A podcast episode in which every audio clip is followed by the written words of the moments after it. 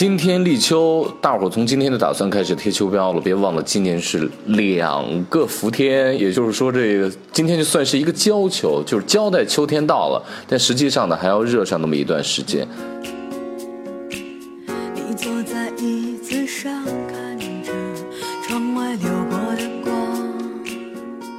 从这个气象学的意义上来讲的话，连续五天气温大概是在二十几度之内吧，才能够明确说好秋天真的到了。但是北京的天气已经看起来非常的秋高气爽了，风卷云舒的感觉，这就是秋天那种非常辽阔的。我坐在我们家里面，现在就是看着北京的西山，非常清晰，一层一层的感觉。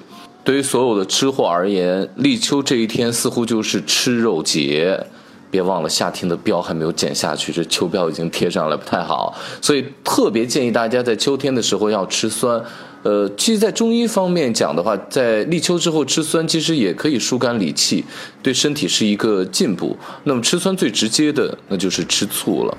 中国是一个非常喜欢吃醋的民族，东南西北各有各的醋。比如说，在山西有阳醋，就用太阳晒出来的山西的这个陈醋；你往南方走，往镇京、镇江的香醋，我一直把它叫做阴醋或者叫母醋，它就是在阴雨连绵天里面那么阴出来的。不同地方的醋有不同的特质，醋这个酿造工艺在全世界能够酿酒的地方，似乎。都有差不多跟醋相关的，比如说德国的黑醋。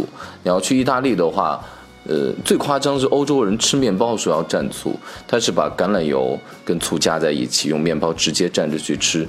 你就觉得刚刚出炉的热面包，或者说在火炉里面烤一下的面包作为餐前包的话，蘸一下那个油醋。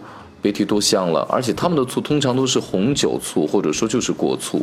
那么红酒醋的话，其实也是从葡萄演变过来的，它是有特殊的果香，会给你一种非常愉悦舒适的感觉。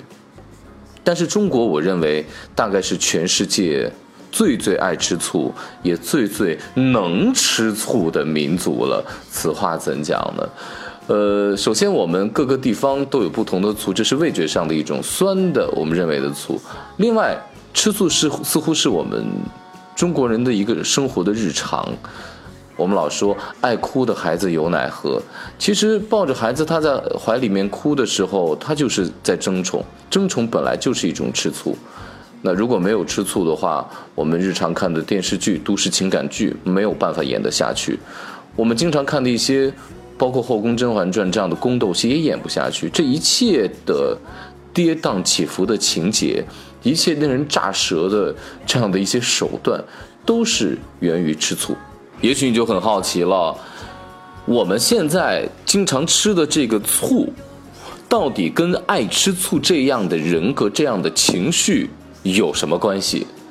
这个历史已经还是蛮悠久的，就大概可以说到我老乡啊，就是说到这个初唐，李世民刚刚建立唐朝的时候呢，呃，他有一个宰相叫房玄龄，你知道一起跟你打过江山的人呢，他做了宰相，你一直会觉得说啊，这会对你的整个的王朝、你的皇上的地位有所胁迫和威胁，因为他毕竟是这种开国元老级的人物嘛。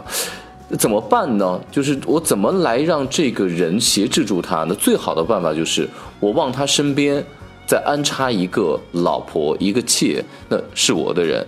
那跟他生了孩子之后，这些人似乎沾着这样宗亲的缘故，你就比较容易变成一个大的脉络去控制住这个宰相了。所以当时李世民就给房玄龄去赐了一个小妾。房玄龄的不知道他是跟司马懿一样聪明，就是好，我是出于一个策略，让我老婆不同意，就这么一直闹下去，还是说他就是他老婆真的就是一个爱吃醋的这么一个人，然后呢就闹起来了，这一直不让这小三进门啊，要要死要活的。后来这李世民呢就赐他一杯酒，说你要是不同意的话，你就喝了这杯毒酒，你死掉算了。要不然就刺死你，要不然就让就坦然的接受这个小三进门这房玄龄这老婆呀，就非常的忠烈的，中间的一匹烈马，野马类型的，就直接咔就把这杯毒酒咵就灌了下去。灌了下去之后呢，发现哎，没事儿，就是酸酸的味道，好像也不是特别像酒嘛。于是喝下去的这个呢，就是一碗醋。之后呢，人们把这种情感上的。这种，比如说我嫉妒别人，或者说我为了争宠，我不愿意有别人来分担我我老公对我的爱，我男朋友对我的爱或之类的这样的行为，就叫做吃醋了。说了半天，忘了告诉大家，醋是谁发明的？究竟谁是最爱吃醋的人？在历史当中有一些特别有名的吃醋故事吗？下期再讲吧。非吃不可，我是韩飞。